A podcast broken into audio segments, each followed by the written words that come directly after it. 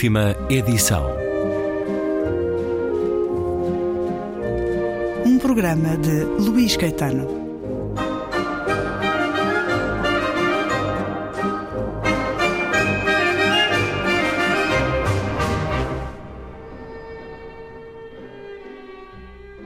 Concluo a conversa com José António Falcão, responsável pela nova tradução e estudo histórico das cartas portuguesas de Mariana Alcoforado, que a Iprimatur acaba de publicar. Nele, com ele, conhecemos melhor a história deste livro. Mariana Alcoforado conhece, sabe em vida da existência da publicação das cartas em França. Quando é que as cartas são publicadas em, em Portugal? É ainda em, no, no, tempo de, de, vida de Mariana Alcoforado? Não. Eh, as primeiras edições portuguesas datam dos finais do século XVIII. Devem-se a dois grandes eruditos que, que segue cada um, digamos, o seu caminho. Filinto Elísio, Uh, e, e, também o Morgado de Mateus, são dois estrangeirados que reivindicam para a literatura Sim. portuguesa, digamos, é a, a glória uh, desta, desta obra, não é? Isso é, é, algo realmente muito interessante e mostra que, como nos cenáculos eruditos de Paris, o tema continuava bem, bem presente. Depois, uh, há, há, todo um singrar de traduções. Nós não sabemos se o livro terá chegado a Portugal. Sabemos que ele foi proibido, ele figurava no, no índex dos livros proibidos de tal maneira que o próprio Morgado Mateus, para poder enfim, fazer o seu trabalho, teve que dar uma licença especial, uma licença eclesiástica, é uma coisa que, que é conhecida, e, e ele foi retirado há, há, relativamente poucos anos desse mesmo índex.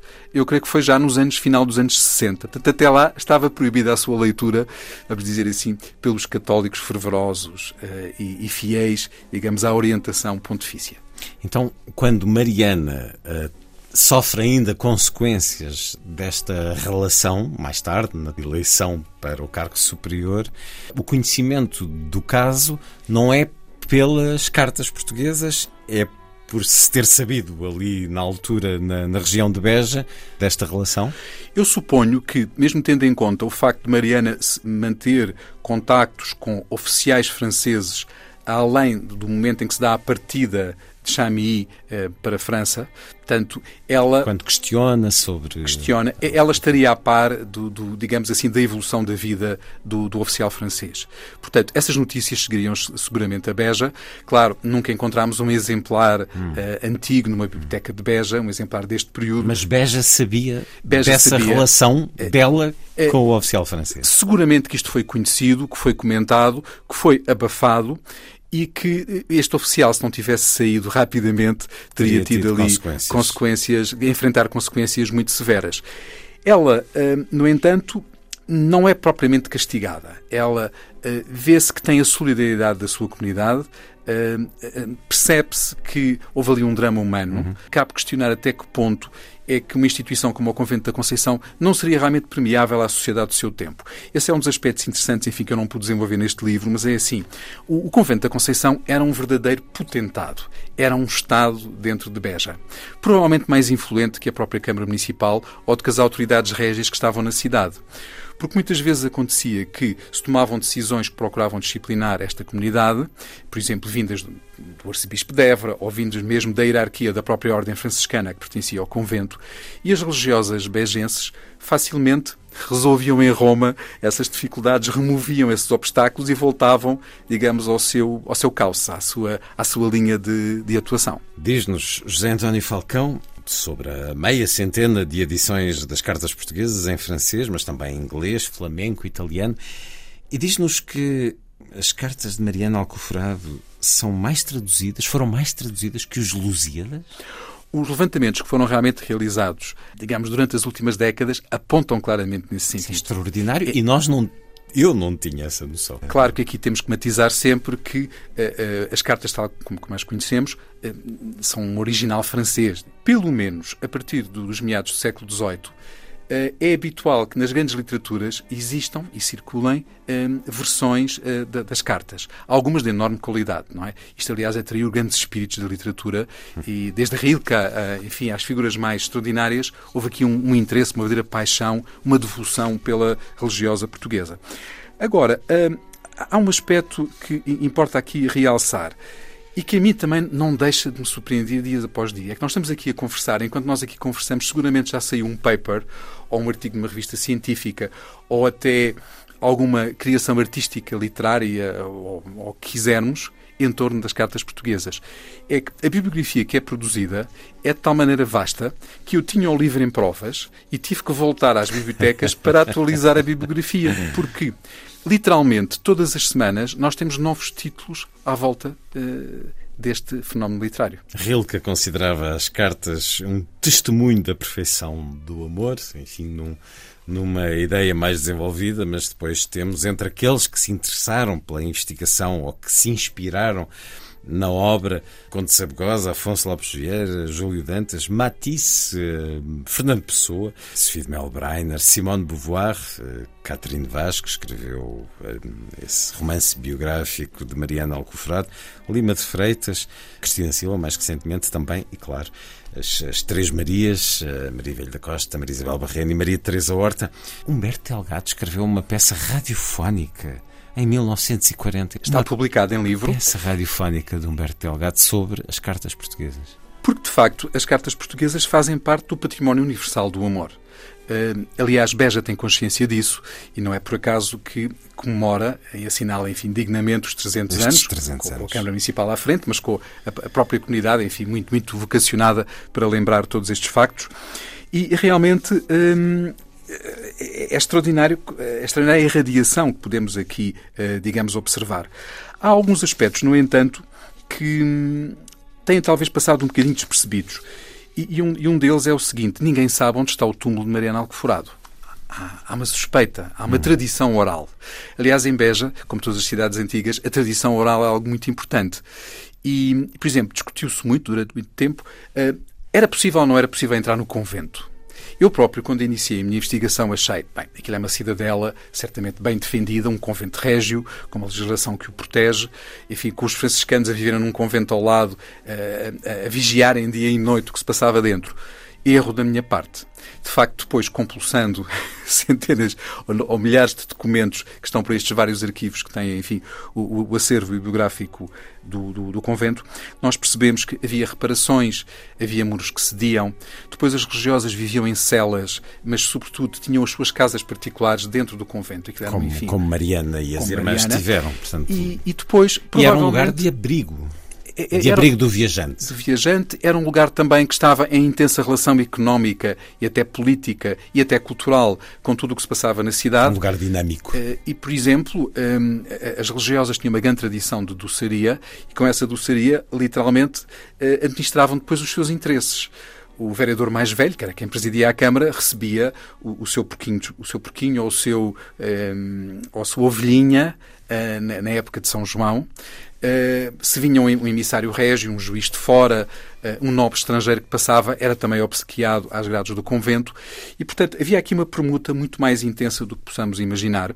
E, e portanto, é muito provável, eh, há que admiti-lo, que não é de Bouton, se tenha introduzido no convento, primeiro até como um convidado, que foi, enfim, conviver de alguma maneira... Convidado de honra. Convidado de honra, e depois, se calhar, mais, um pouco mais do que isso. E depois levando a honra de uma das uh, freiras mas, portanto, o túmulo de Mariana estará naquela. As, as religiosas tinham, eram habitualmente sepultadas ali, no claustro. No claustro. É, neste caso, na, na, quadra, não de São João Batista, de que ela era devota e a cuja facção, hoje diríamos a cujo partido eh, pertencia, porque havia, enfim, esta tradicional rivalidade, as religiosas eh, dividiam-se, digamos, entre, entre dois grupos e disputavam eleições e às vezes as coisas eram complicadas, porque a própria autoridade tinha que intervir porque pegavam-se pelos cabelos, eh, havia enfim, eram humanas. Instaladas, eh, havia insultos, eh, enfim, todo este conjunto de circunstâncias que nós hoje compreendemos, imaginemos, enfim, uma instituição que, que chegou a ter mais de 150 mulheres a viverem ali, não é? Eh, debaixo daqueles tetos. Mas tudo isto realmente criou uma dinâmica muito, muito interessante e hum, vale a pena conhecê-la, até porque provavelmente nós nunca poderemos compreender verdadeiramente a identidade portuguesa se não uh, conhecermos um pouco das cartas. As cartas que conhecem agora esta nova edição, com um estudo histórico e uma nova tradução.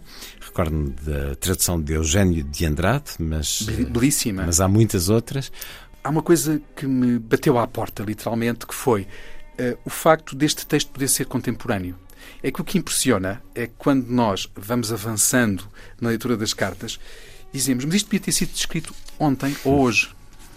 Não é um livro que ficasse parado no seu tempo.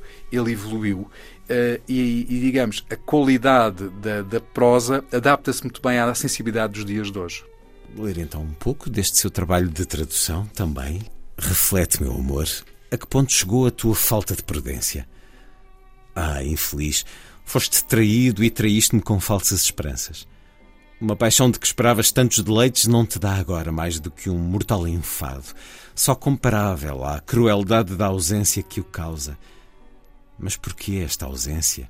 A que a minha dor, por muito que se esforce, não consegue dar um nome suficientemente triste, que me há de privar para sempre de ver esses olhos, nos quais eu descobria tanto amor e que me faziam conhecer arrebatamentos que me enchiam de alegria, que estavam para mim acima de tudo e que, enfim, bastavam para me satisfazer. Ai, os meus estão privados da única luz que os iluminava. Não lhe restam mais do que lágrimas e apenas servem para chorar incessantemente, desde que soube estares decidida a uma separação para mim tão insuportável que acabará por matar-me dentro de pouco tempo. Parece-me, no entanto, que tenho até um certo apego aos desgostos de que tu és a única causa. Entreguei-te a minha vida no preciso momento em que te vi e chego a sentir até um certo prazer em sacrificar-te. Mil vezes por dia te envio os meus suspiros. Eles procuram-te por todo o lado. Mas como recompensa de tantas inquietações, não me trazem senão um aviso bem sincero, que me dá a minha má sina, a qual tem a crueldade de não me consentir quaisquer ilusões e me diz a cada passo: Deixa, deixa, infortunada Mariana, de te mortificar em vão e de procurar um amor que não voltarás a ver, que atravessou os mares para fugir de ti, que está em França rodeado de prazeres, que não pensa nem um instante nas tuas mágoas e que dispensa todos estes arrebatamentos, de que não quer saber, nem te agradece.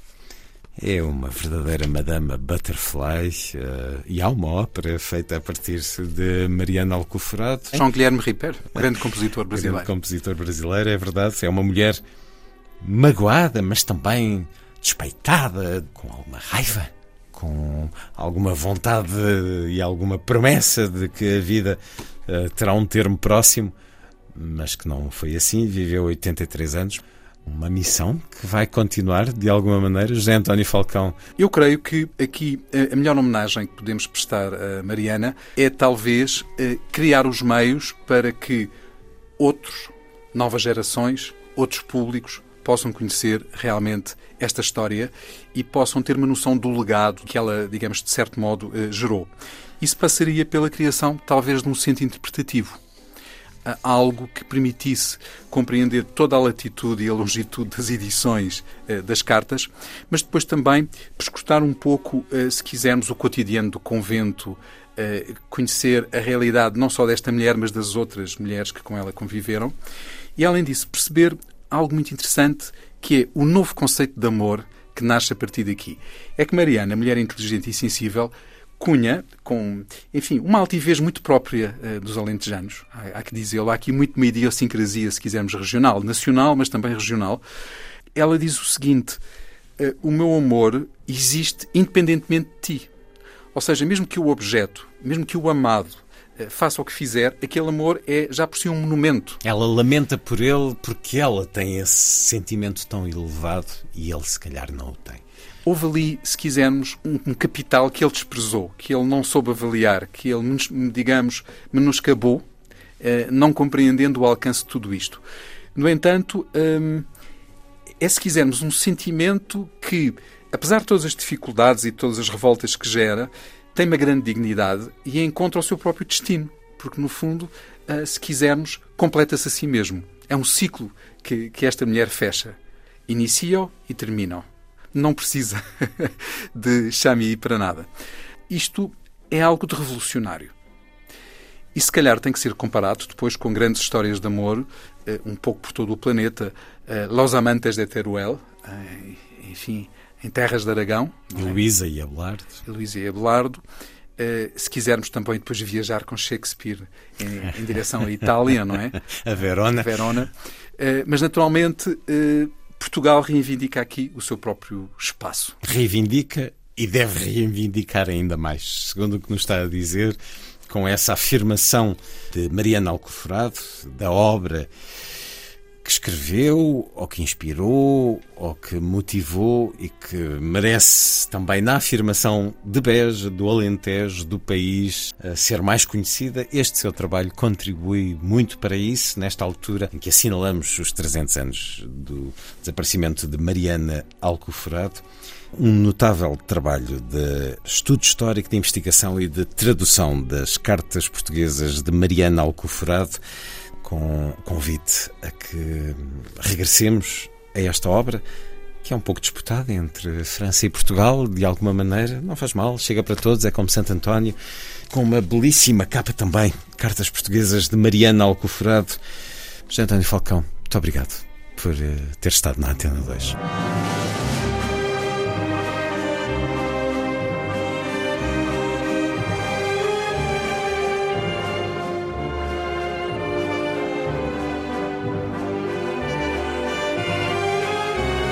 Última edição.